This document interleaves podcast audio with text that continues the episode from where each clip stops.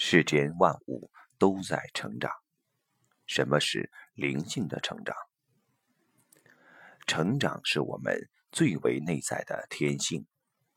在这个世界上，没有什么是不成长的。世间万物都在成长，并且一切事物都是自己成长的。或者用奥修的话来说，就是静静地坐着，什么也不做，小草它自会生长。世间万物都在成长，这使人想起一位并不十分著名的古代哲学家那句名言。这位先哲即是古希腊的赫拉克利特，他的“诸行无常，万物恒变，一切都在流动之中”，用简单的一句话便道破了这个世界的本质。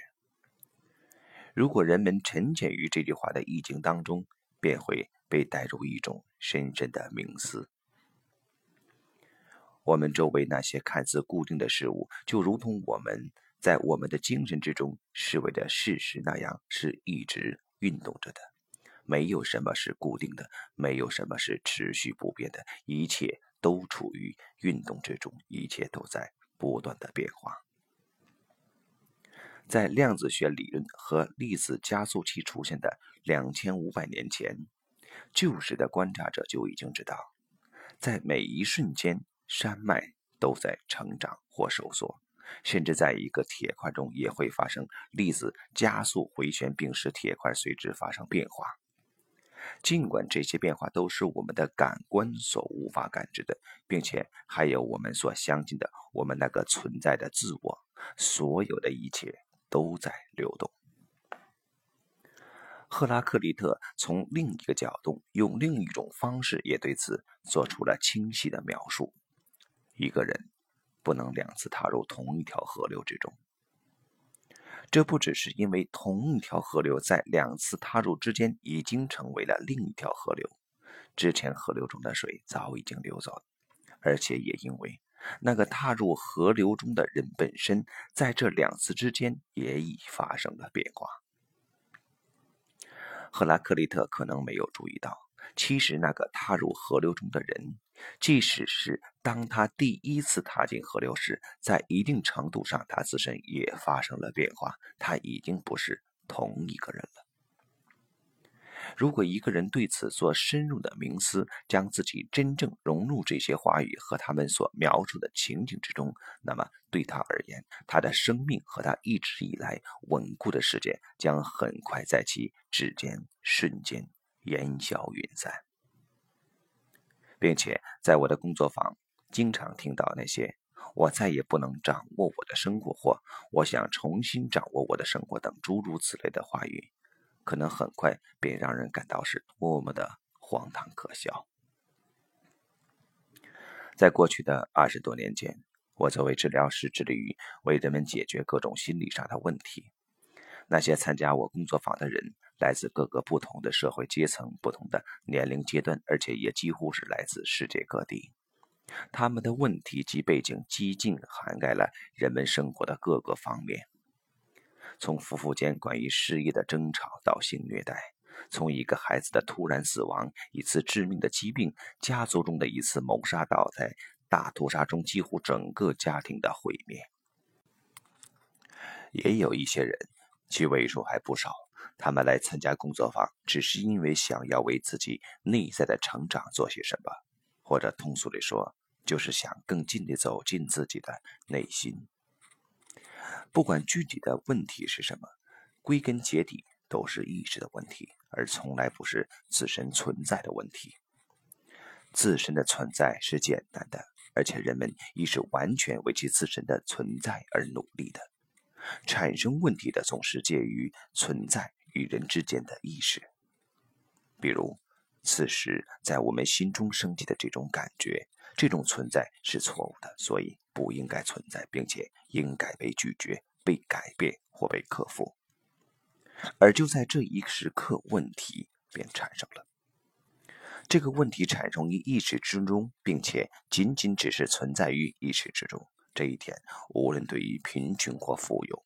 对于疾病缠身或是身体健康，甚至对于生命或是死亡而言，都是一样的。当然，有钱比没钱肯定会生活的舒服很多，身体健康比饱受疾病的困扰要好得多。但是，我能否心情轻松地处理这些问题？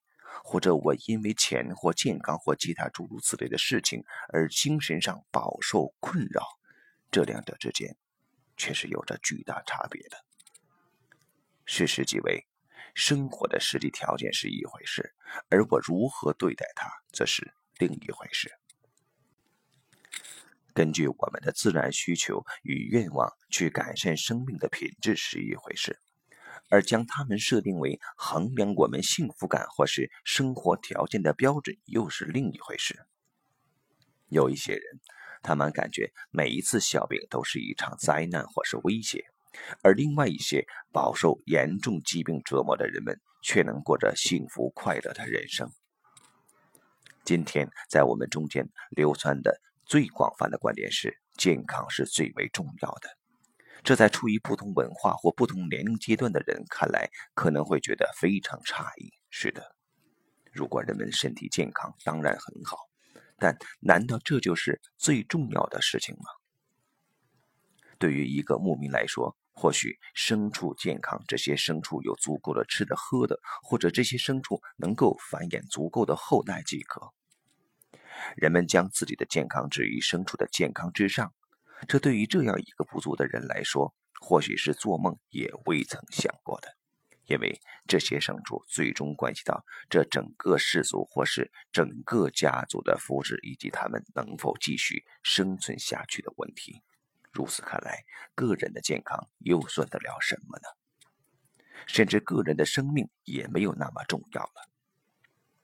如果我死了，我的孩子们还能够继续生活下去。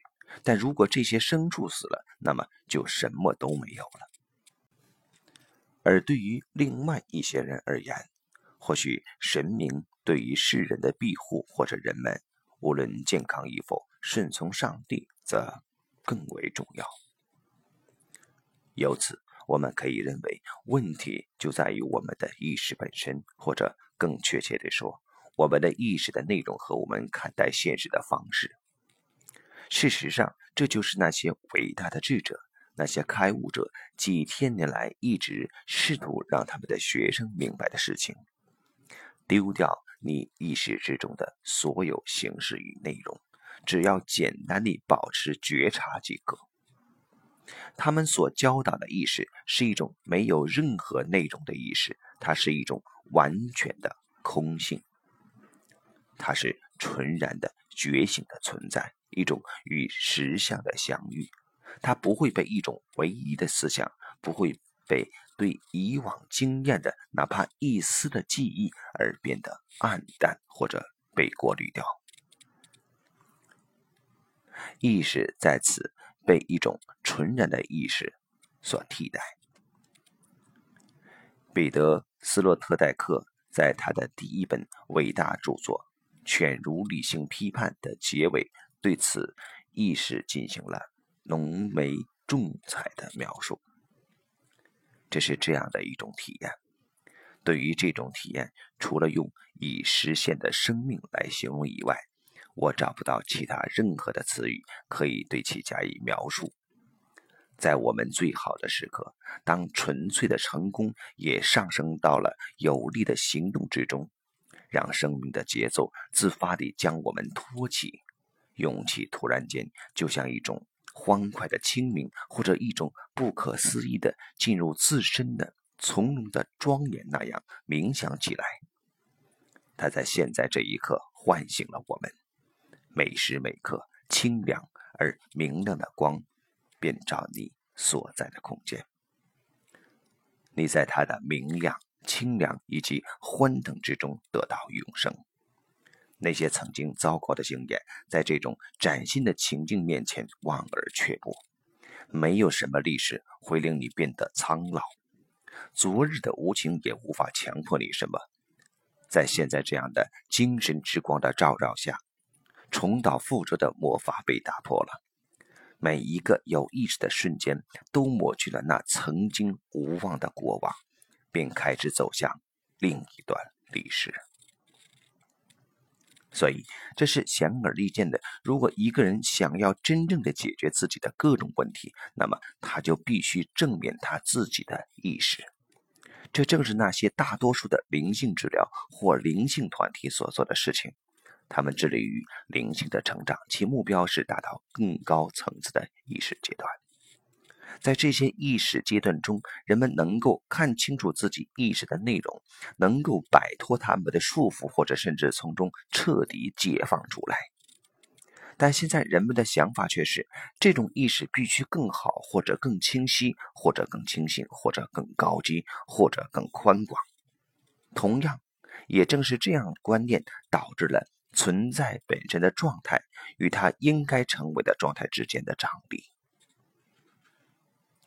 而如果我们将我们意识的成长，或者甚至于将那种完全的空性也设置成为目标，那么便又产生了一个问题，确切地说是两个问题。首先的问题是对于自我存在的压力，这种压力被视为对自我的不满足，并且要求一种持久性的对自我进行探索的工作。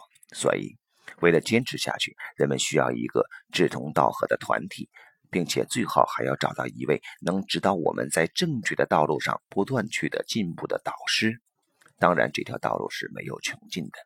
然而，如果人们能够深入地、持续地展开自我探索的工作，最终是会有所回报的。这不由得使人想到基督教的救赎思想。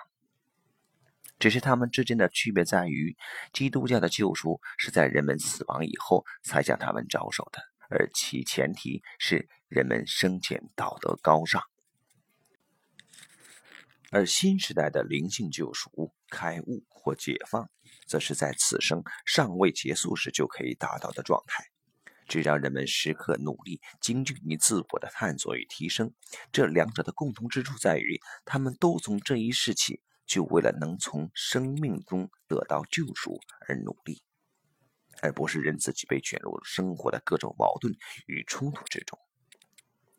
而另一个问题是，如果人们通过各式各样的灵性训练，想要努力使自己提升到更高层次的意识阶段，而没有一种实际的心灵上的成长作为真实的基础的话，这也可能会导致严重的心理问题。因为真正的成长不是刻意做出来的，而是从内在自然而然的发生的。事实上，意识的确是要向更高的层级发展，但这是一个自然的过程。这个过程越是可持续的，我们就越能够与我们当下的意识保持一致。那么，我们便与这种意识共同成长，而不会为了想要更快的成长而浪费掉甚至一个念头。当人们致力于内在成长的工作，而想要加速它的发展过程时，无异于想使一个孩童尽可能快地成长为一个成年人。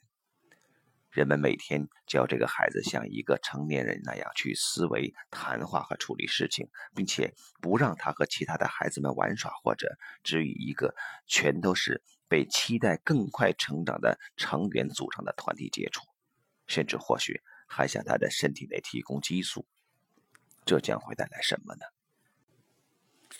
在最好的情况下，是成为一个可怜的家伙。他未曾经历过真正的童年，并且因此会在他以后的人生中一直寻找他的童年。而最坏的情况，则是变成一个怪物。许多灵性追寻者在离开了他们的灵性团体以后。当他们重新又回到世俗的生活中时，出现了很大的问题。这不是一种偶然的现象，这与这个糟糕的世界没有任何的关系，而是与它距离现实太远有关。现实即是，我们是什么，以及我们遭遇的什么，是生活本来如是的存在。它是我们成长本来的源泉，它也是我们意识的源泉或复制质。我们的意识从中获得滋养。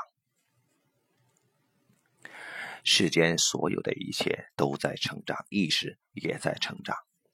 这又将我们带回赫拉克利特的那句话：“或许意识也是一条大的河流，如同每一条河流一样，它从整体流出，在某个地方来到了地表，并分化成为一条独特的河流。逐渐的，它与其他许多河流相汇合，并最终又回到广大的整体之中，最后完全消融在海洋中。正如赫拉克利特的那条河流一样。在这里，人们也不能两次踏入同一条河流之中。意识是一直流动的，它既不会静止，也不会往回倒流，并且在每一时刻，它都是崭新的，因为它来自于整体，并且每一条河流都携带着对它所来自的那个整体的记忆，而且他也可以预感到，在自己道路的尽头，他最终又会重新流入那个。广阔的海洋，因为他会使自己朝大海的方向流去，而大海也会为他指明道路。然而，对他来说，努力让自己尽可能快的，甚至立即到达目的地，将是毫无意义的。而这将意味着他否认他自身的流动，并由此而错过在流向海洋的道路中沿途所遇到的所有美妙的风景。以及错过通过它自身的流动而塑造的风景。海洋终会到来，与整体融合的一天终会到来，并且他们会自己到来。这是河流最自然的命运。正如同世间一样都是自然流动的那样，世间的一切也都是自然成长的。成长是生命的天性。也许我们可以为我们种植的蔬菜施肥、浇水、嫁接，人们能很快的为他们做很多看似好的事情，而这样到最后，我们可能得到的只是卖相虽好，但却没有营养和味道的蔬菜。或许甚至所有成长的一切，即这个如他本来所示的样子而存在的世界。以及如他本来所示的样子而存在的人类，都是意识的一个面向及其发展。